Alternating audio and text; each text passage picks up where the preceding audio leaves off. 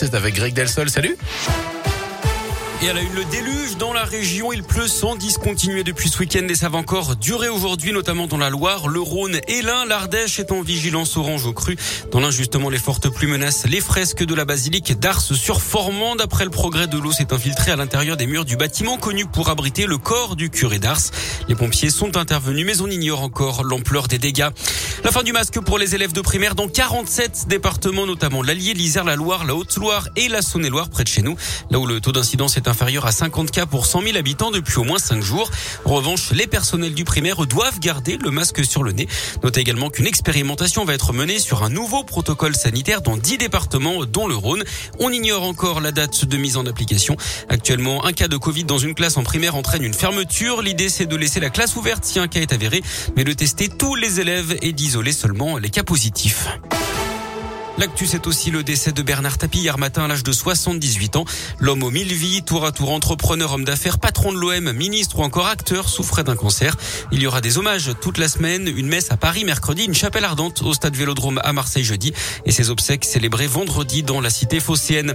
Retour dans avec cette forte mobilisation au niveau de la centrale nucléaire du budget. Hier, 600 personnes se sont rassemblées pour protester contre la rénovation de cette centrale.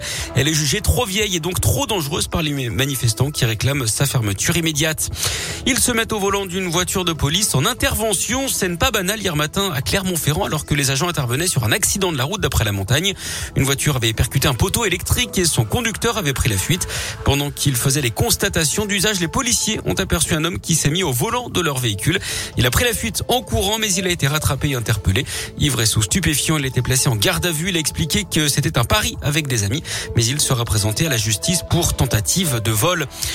à Milan, en Italie. Un avion de tourisme s'est écrasé hier. Au moins huit personnes, dont un enfant et une Française, ont perdu la vie.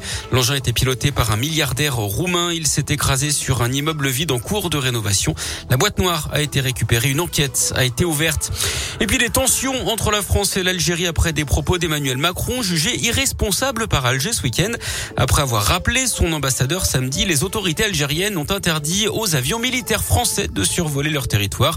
Emmanuel Macron avait expliqué ce week-end que le pays s'était construit après l'indépendance sur un système, je cite, politico-militaire. Le sport, le foot, pas de vainqueur hier dans le derby entre Saint-Etienne et Lyon à Geoffroy Guichard. Les Lyonnais avaient ouvert le score, mais Casery a égalisé dans le temps additionnel sur penalty. Un résultat qui n'arrange personne. L'OL est dixième, la SS dernière. En rugby, la victoire de Clermont sur la Racing 92 hier 26 à 17.